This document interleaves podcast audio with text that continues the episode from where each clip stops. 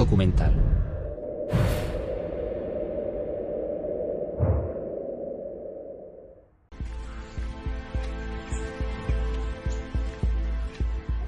Sábado 3 de octubre de 1942. Un grupo de científicos nazis llega a una de las instalaciones militares más secretas de Alemania para lanzar un tipo de arma completamente nueva. Su líder es Werner von Braun. Tiene solo 30 años, pero es el mejor científico espacial del mundo.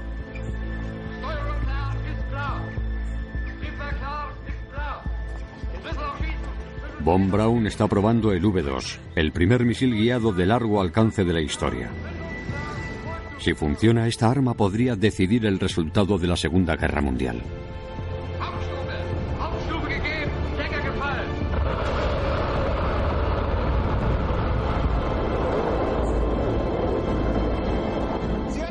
¡Rompe la barrera del sonido!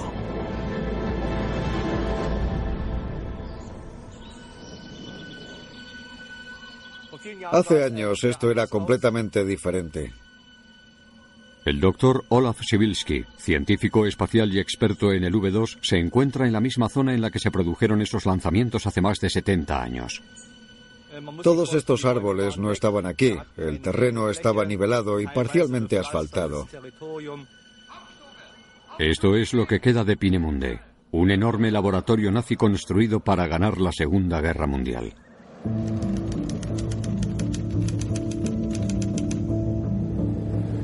En 1942 los nazis dominan Europa, pero la guerra pronto se volverá en su contra. Estados Unidos, Gran Bretaña y Rusia están contraatacando y Hitler ha depositado sus esperanzas en los cohetes para que Gran Bretaña se rinda. Hitler pensaba en el terror, en asustar a la población y sentía que podía aterrorizar a Gran Bretaña con esta arma hasta el punto de que se retiraran de la guerra. La historia comienza varias décadas antes. En la década de 1920, el joven genio von Braun está inmerso en la locura por los cohetes que invade toda Alemania. Antes los cohetes estaban propulsados por pólvora. Pero eso significaba que no eran guiados ni predecibles y solo volaban unos pocos cientos de metros. Como arma entrañaban más riesgo para la gente que los lanzaba. Estaban en una fase de desarrollo inicial y pesaban mucho. Tenían muchos colores, brillaban y asustaban a la caballería, pero era imposible que fueran armas importantes en el campo de batalla. Al principio de los años 30, Von Braun comienza a trabajar en una nueva tecnología. Un cohete de combustible líquido, una potente arma con el potencial suficiente para viajar largas distancias. Su trabajo atrae la atención del ejército alemán. Piden a Von Braun que pruebe su último prototipo.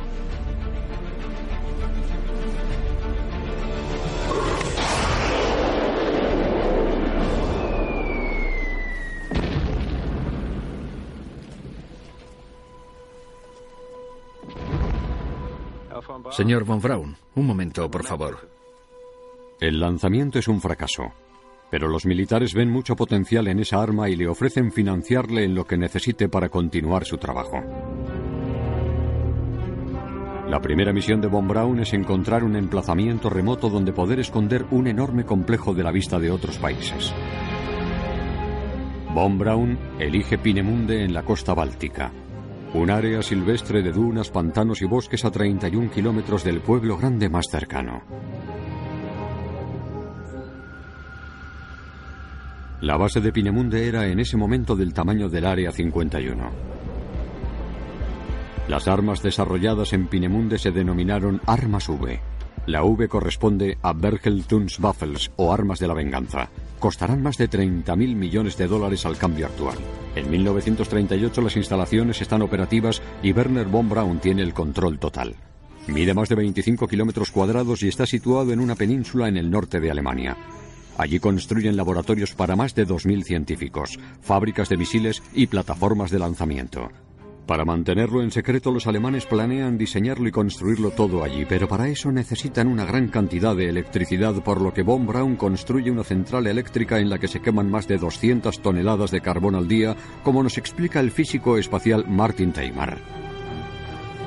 Era una de las mayores centrales eléctricas que se construyeron a finales de los años 30 y servía solo a un centro de investigación.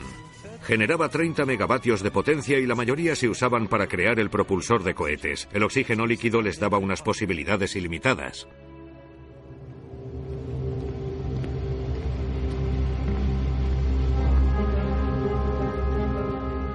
El 75% de la energía producida se emplea en una enorme planta de oxígeno líquido que fabrica el crucial combustible para los cohetes. La fábrica de oxígeno líquido del tamaño de un campo de fútbol generaba 13.000 kilos de combustible al día, suficiente para tres cohetes V2. Estas instalaciones eran totalmente innovadoras. Crearon algo que nunca se había visto. Ese cohete no es la única maravilla científica.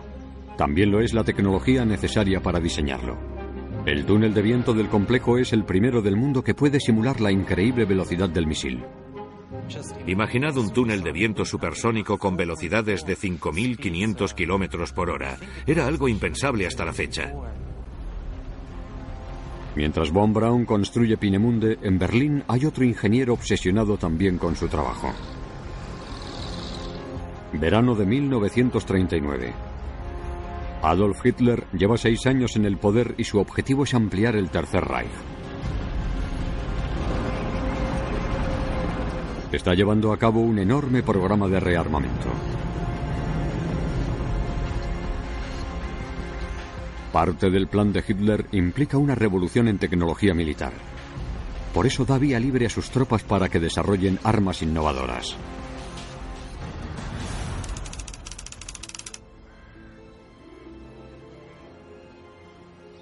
La Luftwaffe se centra en el trabajo pionero de un solo hombre, el excéntrico ingeniero Fritz Goslau. Está trabajando en el concepto revolucionario de los aviones no tripulados. ¡Qué éxito! Su avión con control remoto le aporta a la Luftwaffe una ingeniosa herramienta de entrenamiento. El plan es usar este dron como el blanco para que practiquen los tiradores antiaéreos. Así pueden derribarlo sin riesgo de que nadie muera. Era una idea adelantada a su tiempo. En 1939, Fritz Goslau estaba trabajando en lo que actualmente denominamos VANT, o vehículo aéreo no tripulado, un dron no pilotado. Era una tecnología increíblemente avanzada. Alemania era una auténtica potencia en el mundo de la ingeniería, sobre todo en términos de aviación. Había un entorno, una atmósfera en la que se fomentaban las ideas más descabelladas. El momento no podía ser mejor para Goslau.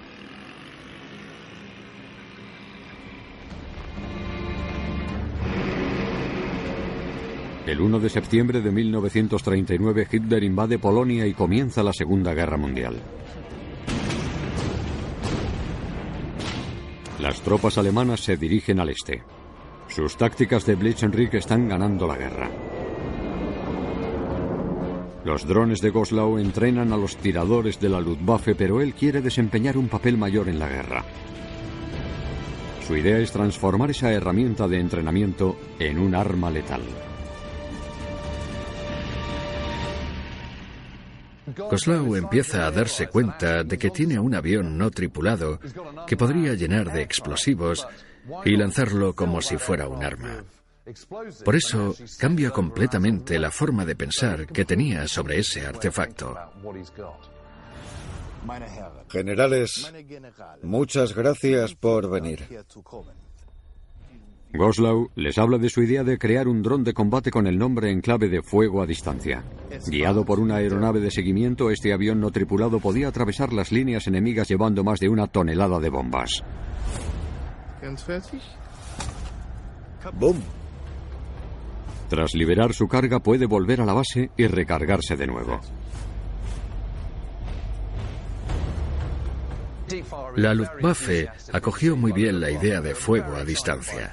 Les gustaban mucho los proyectos así tan avanzados que ningún otro combatiente tenía.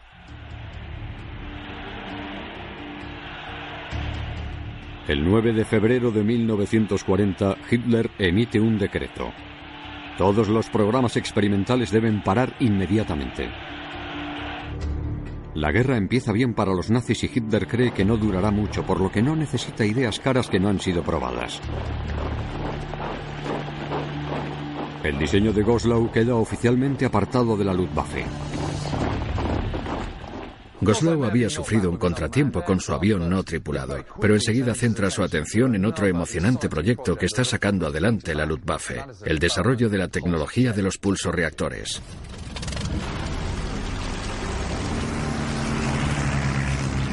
Los aviones son vitales para la máquina de guerra nazi, pero sus motores de pistón son demasiado caros y se tarda mucho en fabricarlos. Por eso le piden a Goslau una alternativa rápida y barata. Su opción son los pulsoreactores.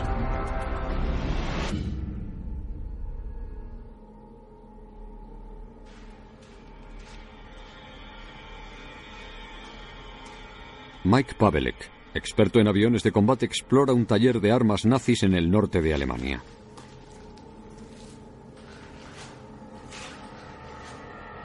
Aún se pueden ver aquí los restos de los inventos de Goslau.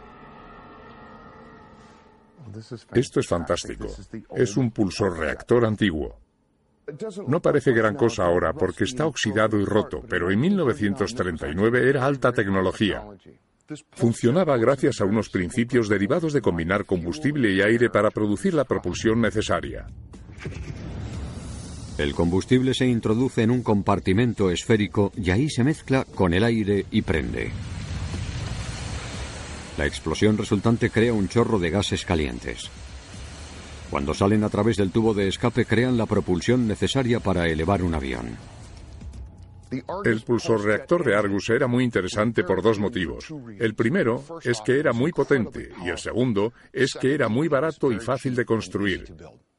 Representó un cambio abismal en la tecnología de aviación militar. Abril de 1941. Goslau tiene un pulso reactor operativo pero con un fallo muy importante.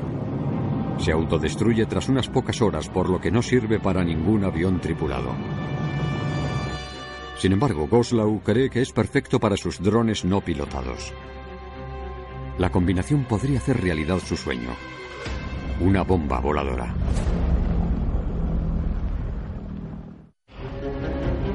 ...28 de marzo de 1942...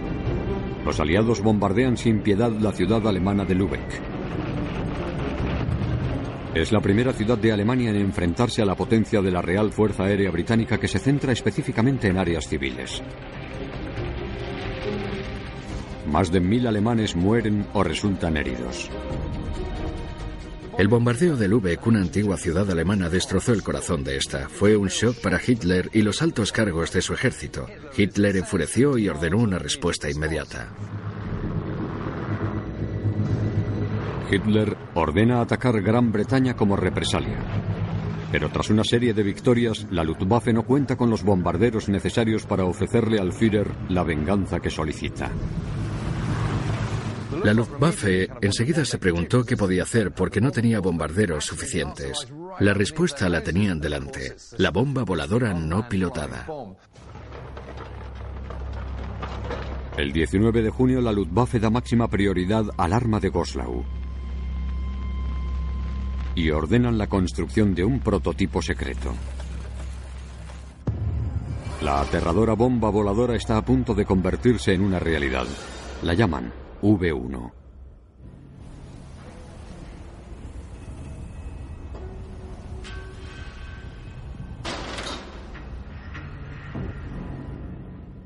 Agosto de 1942. Asignan oficialmente las pruebas del misil V1 a Pinemunde Oeste. Escondido de los aliados es el lugar perfecto para desarrollar el misil.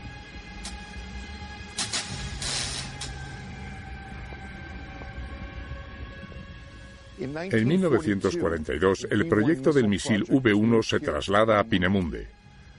Ya se están desarrollando otras armas de la venganza, como el cohete V2, por lo que hay ingenieros y científicos trabajando aquí en la más estricta confidencialidad. En Pinemunde, Werner von Braun sigue adelante con el V2 y ha diseñado un misil volador operativo.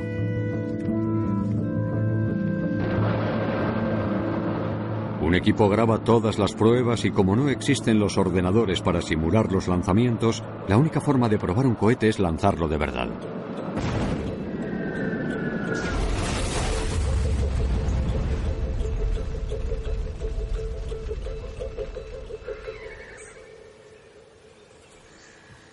Estamos en el Santa Santorum de Pinemunde. Aquí es donde querían probar si los cohetes volaban o no. El lugar de lanzamiento está rodeado por enormes montículos de tierra y hormigón armado para proteger a los científicos.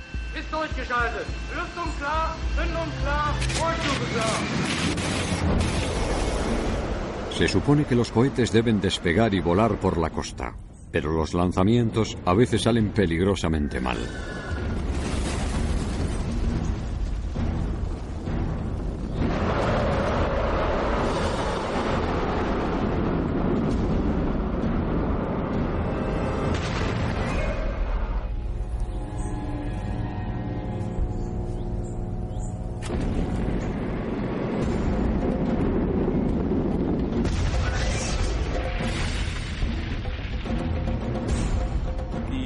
Esto es un extintor, o más bien una boca de incendios para apagar cualquier posible explosión. Los responsables de la prueba se sentaban en este búnker.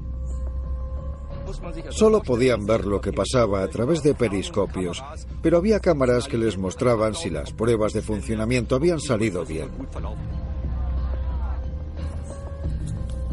Estos son los restos de la fosa utilizada en las pruebas estáticas.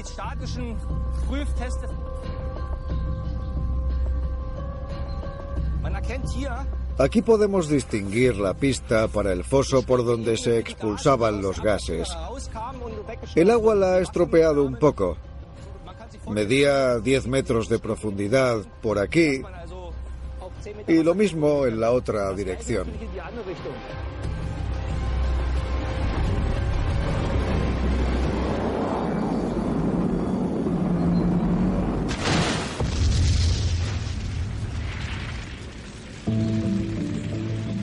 El éxito parece inalcanzable. En el verano de 1942 prueban sin éxito una serie de cohetes V2. Iban poco a poco. Era una especie de ensayo y error. Se trataba de una tarea muy difícil. Examinaban todas las partes que quedaban para comprobarlo todo e identificar la causa específica del fallo. Von Braun debe resolver dos principales problemas técnicos. El primero es crear un motor que pueda propulsar un cohete de 13 toneladas a más de cuatro veces la velocidad del sonido. El segundo, que contenga el combustible suficiente para volar una distancia de casi 200 kilómetros. El cohete se eleva con mucha pendiente y parece que todo está bien, pero es probable que haya un apagón prematuro en el motor.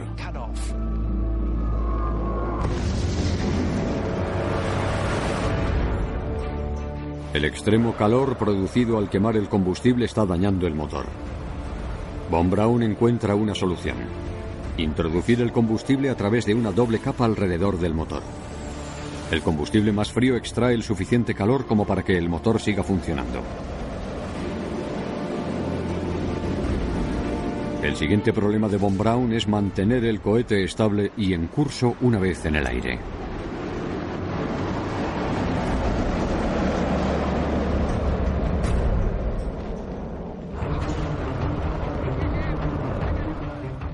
Como veis, al principio, cuando el cohete despega, parece que todo va bien, pero luego enseguida empieza a inclinarse y a descender. Parece que había un problema con el sistema de guía y navegación. Va en la dirección errónea.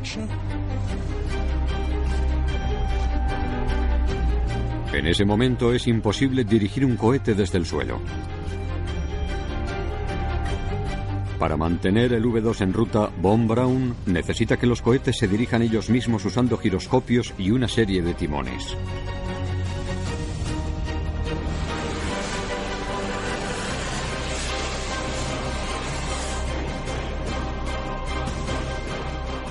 Tras años de investigación, Von Braun por fin cree que tiene un cohete que va a funcionar.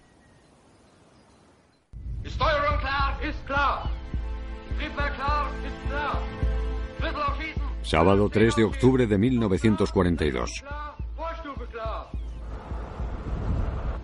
Werner von Braun y sus pagadores del ejército esperan el lanzamiento del prototipo de su último misil.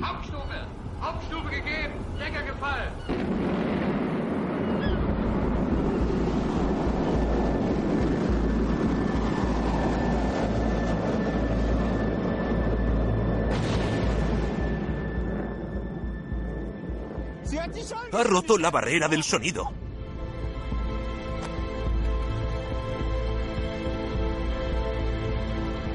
En secreto y a escondidas de los aliados, Werner von Braun ha creado el primer misil balístico de la historia. Ha lanzado un cohete de 13 toneladas a la atmósfera alcanzando una distancia de más de 190 kilómetros hasta que ha caído al mar Báltico. Está a punto de darles a los militares alemanes el empujón que tanto necesitan. A finales de los años 42 y 43, la guerra no iba demasiado bien para Hitler. Su invasión sorpresa a Rusia empezaba a derrumbarse. Estaba enviando demasiadas tropas, equipamiento y dinero a Rusia. Y lo que era peor, los japoneses habían bombardeado Pearl Harbor, por lo que Estados Unidos había entrado en la guerra contra el eje. Hitler estaba cada vez más desesperado, así que comenzó a hablar acerca de unas armas maravilla que podían sacar a Alemania de su situación tan extrema. Agosto de 1942. Fritz Goslau sigue trabajando en el prototipo del V1, pero hay un problema evidente. ¿Cómo lanzar un misil sin piloto? El equipo de Goslau empieza a trabajar en una rampa para intentar catapultar el misil en el aire. Esta era la plataforma para el sistema de lanzamiento. Me parece increíble que el metal y el hormigón sigan aquí después de 70 años. Aquí era donde empezaba la rampa. El diseño final utiliza un pistón impulsado por vapor. Al dispararlo, este se movería por la rampa. El V1 está atado directamente al pistón. Por último, un generador de vapor instalado para producir una explosión de gas de alta presión se coloca en posición. Movían el interruptor y se generaba vapor. La catapulta obligaba al V1 a moverse hasta el final de la rampa y hacia el Báltico. En menos de un segundo, el pistón acelera el V1 hasta alcanzar los 400 kilómetros por hora. Eso le aporta al misil la inercia que necesita para despegar. Pero aún queda mucho trabajo por delante hasta que el V1 esté totalmente operativo.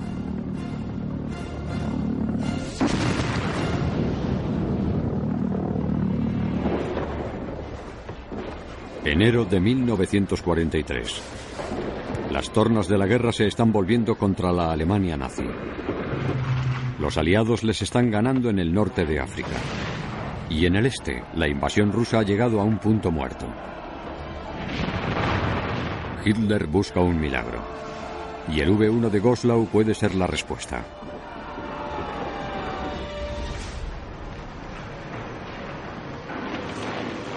Verano de 1943. La primera arma de la venganza de Hitler comienza a fabricarse en masa. Pero el V1 tiene un alcance de tan solo 210 kilómetros. Tendrían que lanzarlos desde el norte de Francia. En septiembre comienzan a construir cientos de lugares de lanzamiento en Normandía y alrededor de Calais. Uno de los más impresionantes es Hasebrook. Sus espeluznantes ruinas siguen en pie actualmente.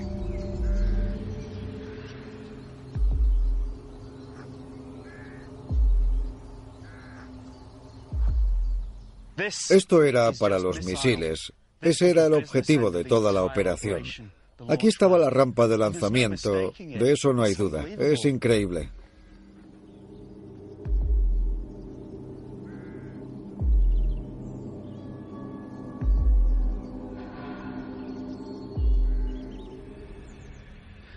Y lo que vemos aquí son los muros antideflagración que protegían la rampa. Eso sería una superestructura que estaría mirando hacia nosotros.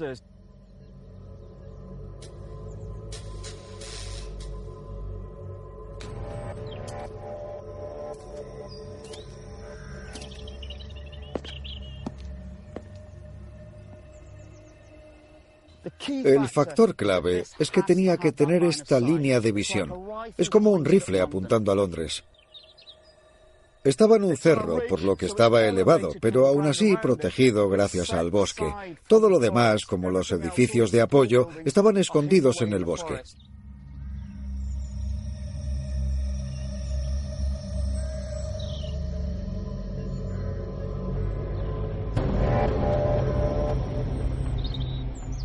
Este lugar tiene todo lo que el régimen necesita para lanzar el V-1. Hay casi 20 estructuras de cemento, incluyendo edificios para almacenar y montar los misiles, búnkeres para guardar los detonadores y bloques de casas para alojar a los 65 hombres que viven aquí. Todas las instalaciones estaban listas, pero lo frustrante es que no había misiles. Había un problema con el abastecimiento, pero cuando empezó a llegar lo necesario, el plan inicial era almacenarlos en este edificio.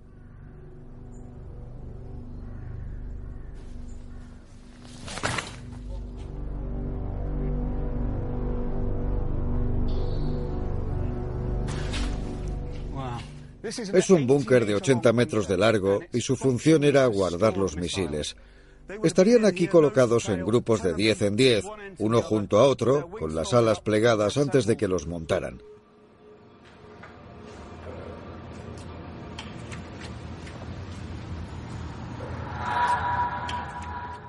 La mayoría de estos edificios eran muy estrechos, pero cuando llegas a un extremo comienzan a curvarse. Se dice que es para protegerse de las explosiones si les cayera una bomba encima. Si los miras desde arriba, parecen esquís puestos de lado. De hecho, se los conoce como estructuras de esquí.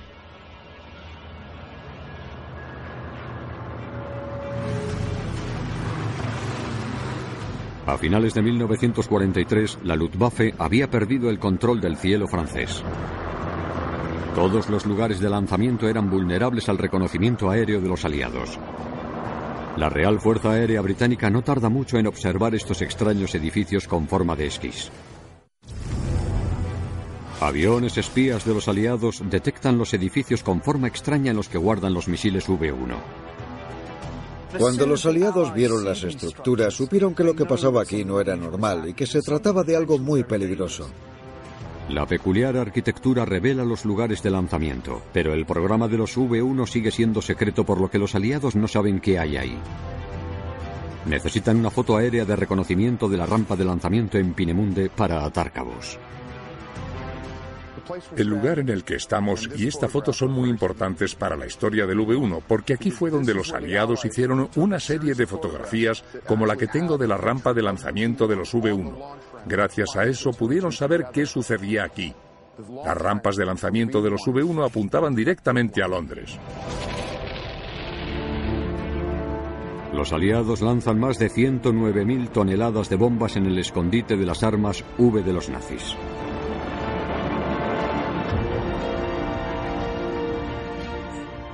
El impacto de los bombardeos de los aliados aún se puede ver en el bosque, ya que está lleno de enormes cráteres creados por las bombas. Mirad el tamaño de este. Aquí debió de caer una bomba de unos 250 kilos. Por toda la zona hay bultos de hormigón donde antes había edificios que sufrieron la lluvia de bombas. Bombardearon incesantemente casi todos los 100 escondites de los V1 mucho antes de que pudieran estar operativos. El programa de los V1 terminó en catástrofe, por lo que tenían que reformularlo. Los trabajadores habían tenido que evacuar la zona, tenían que reagruparse, pensar y trazar una estrategia completamente nueva. Comienza la construcción de 130 lugares de lanzamiento pequeños pero cuidadosamente escondidos. Los restos de uno de ellos permanecen enterrados en un bosque en Bois de Saint-Rémy, Francia.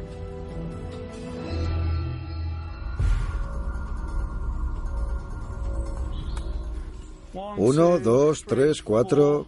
Quizá haya más por aquí. Parece que está alineado en la dirección correcta. Este era el final de la rampa. Estos pedestales de hormigón son lo único que queda de la plataforma de lanzamiento.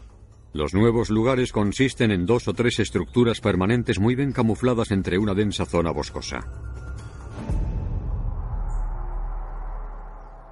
El mayor reto es la rampa de lanzamiento.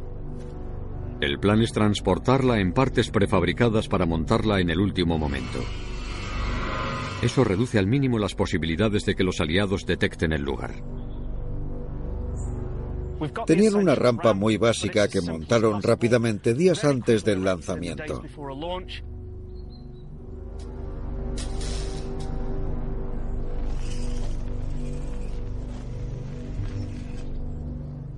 El resto del lugar eran construcciones pequeñas y dispersas. Necesitaban almacenar los misiles en algún sitio, pero no querían cobertizos enormes en los que poder tener docenas de misiles al mismo tiempo. Buscaban algo más parecido a una batería móvil. Con los lugares de lanzamiento ya ocultos, solo falta esconder los misiles V1 de los siempre vigilantes aliados. Trasladan los misiles a una serie de canteras y túneles. En toda Europa su producción en masa también comienza a volverse subterránea. En el este de Francia, en Tiexelé, los nazis convierten una mina de hierro en una planta de construcción secreta para sus V1.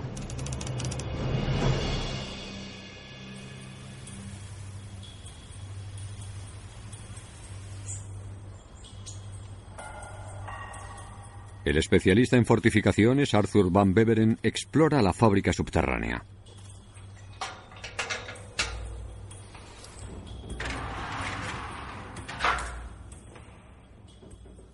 Vaya, mirad este lugar. Es gigantesco para que pudieran entrar los trenes. Hay cables viejos en las paredes y unas puertas enormes de acero que nos conducen al túnel. La mina original medía 220.000 metros cuadrados y los alemanes usaron 60.000 para fabricar su V1. Aquí podemos ver este increíble túnel que se adentra en la montaña. Mide unos 7 metros de alto. Los alemanes lo agrandaron para que cupieran sus trenes, camiones y las propias armas V. Antes de poder empezar a fabricar los V1 tienen que ampliar y fortalecer la estrecha mina. Ese trabajo lo realizarán los prisioneros. Vaya. Madre mía. Los alemanes trajeron hasta aquí muchos trabajadores forzados del este y del centro de Europa. Era un trabajo duro en un entorno frío y húmedo donde estuvieron varios meses. Tuvo que ser horrible. Parece que se fueron corriendo. Los nazis construyen talleres para la fabricación de las piezas de los V1 bajo una montaña en Tiexelé, Francia. Tras la instalación de perforadoras, prensas y estaciones de soldeo, comienza la fabricación de los V1. Eligieron cuidadosamente a los prisioneros por sus cualidades especiales. Eran especialistas en trabajar con metales. Fuerzan a los trabajadores a trabajar día y noche para construir los misiles que Hitler quería. La cantidad de recursos de ingeniería que se necesitaron en el proyecto de los V1 fue impresionante, pero la gente suele olvidar el gran coste humano que supuso. Las historias cuentan que había unas 30 mujeres rusas trabajando en uno de los túneles cuando este se vino abajo y quedaron sepultadas bajo los escombros.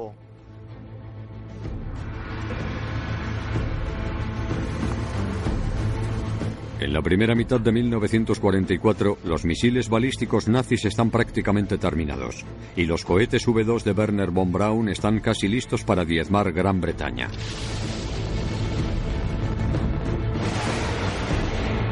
Pero siguen teniendo problemas técnicos.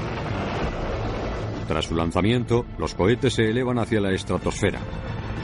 Pero en ese momento algo falla. 3.000 elementos diferentes tenían que trabajar juntos y si un soporte o un relé no funcionaba o una válvula no estaba sellada adecuadamente, el cohete no podía volar. Von Braun no entendía por qué fallaba el cuerpo de los cohetes. Hay un factor que hace que su trabajo sea aún más difícil. En 1944 no existe la tecnología capaz de hacer fotografías de cerca a un cohete en las alturas. Con los aliados golpeando Alemania, Von Braun hace una última y desesperada apuesta. Decide acercarse a un cohete averiado mientras sus restos caen al suelo.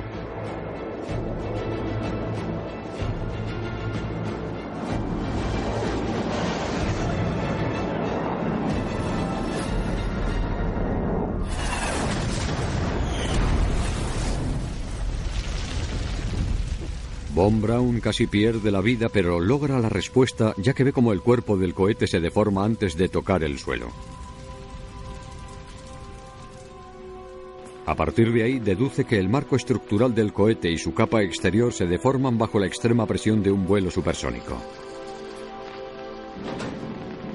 Von Braun refuerza el fuselaje y el índice de fracasos disminuye drásticamente. Dos años después del primer vuelo, Von Braun construye un cohete fiable.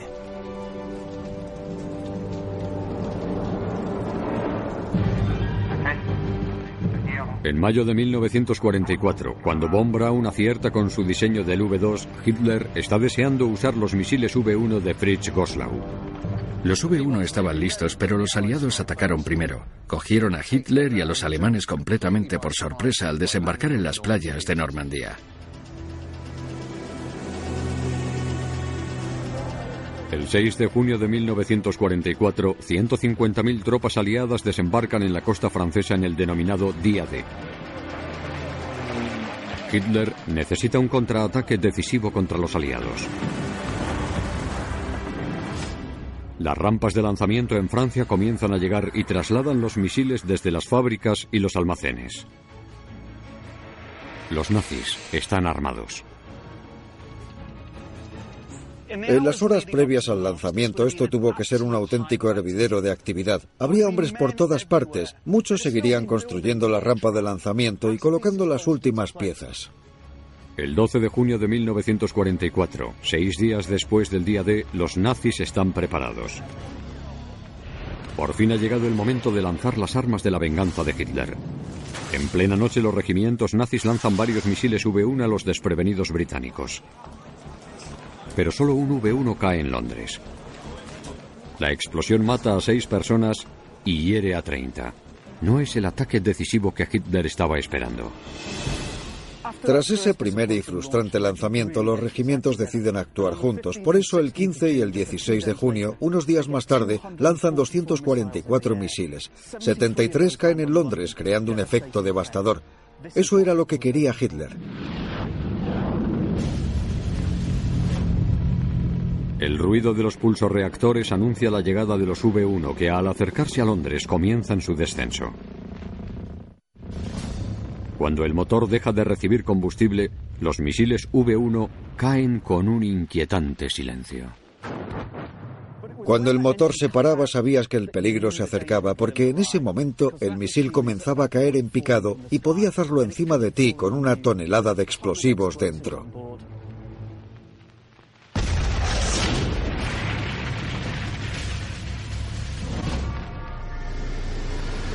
En total, lanzan 10.500 misiles hacia Londres. En 10 semanas mueren más de 5.000 londinenses. El programa de los V1 era tremendamente ambicioso. Sí que tuvo éxito a la hora de sembrar el terror en Londres, pero fracasó, ya que no sirvió para cambiar las tornas de la guerra. Cuando lanzaron los primeros misiles, los aliados ya habían desembarcado en Francia. Fue demasiado tarde.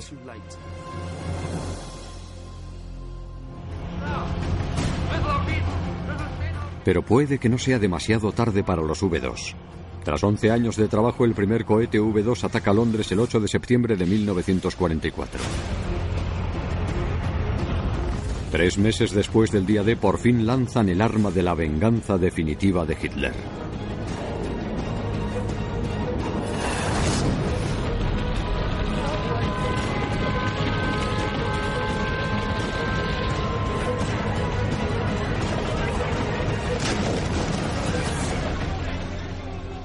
Lo que Hitler espera con los V2 es destrozar Londres y otras ciudades importantes. Quiere que los británicos se retiren de la guerra.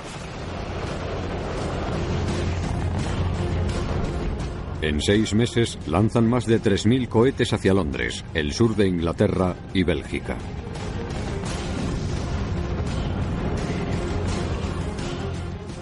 Imagínate que eres un civil y que se mueve hacia ti un cohete con velocidades supersónicas que han disparado hace unos minutos y que no puedes oír. Es imposible que pudieran dar la voz de alarma y no podían esconderse en ningún sitio.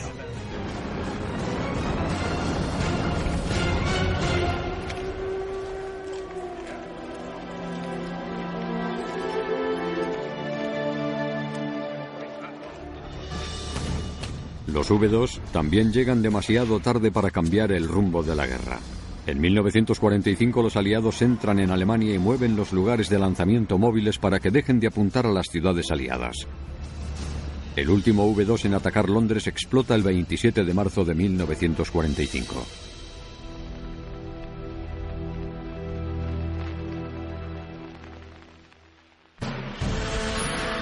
Si los nazis hubieran tenido cantidades mayores de cohetes V2 seis meses antes, puede que el día D jamás se hubiera producido pero el gran tamaño y el coste del proyecto provocaron que llegara demasiado tarde para salvar a Alemania y puede que hasta ayudara a derrotarla. En total se lanzaron más de 3.000 cohetes V2 matando a más de 5.000 personas. El proyecto costó unos 6.500 millones de dólares al cambio actual. Cada V2 mató de media a dos o tres personas, pero la construcción de cada arma costó decenas de millones de dólares. Podrían haber utilizado el dinero empleado en los cohetes en construir miles de bombarderos. Fue una forma muy poco rentable de intentar sacar a un enemigo de la guerra. El 2 de mayo de 1945, Von Braun se rinde ante las tropas estadounidenses en Baviera. Estados Unidos se quedó con las mentes que hicieron posible el programa de los cohetes. Cinco días después, la guerra en Europa ha terminado. Pero la carrera de Von Braun como científico espacial no ha hecho más que despegar. Von Braun y otros 600 científicos alemanes y sus familias viajan a Estados Unidos junto a 100 cohetes V2 ya terminados. Con los estadounidenses tenía la oportunidad de seguir investigando en la dirección que siempre había querido, los viajes por el espacio. El presidente Kennedy le recibe con los brazos abiertos y por fin consigue el sueño de su vida. Trabajar en el cohete Saturno V que llevó a Neil Armstrong a la Luna.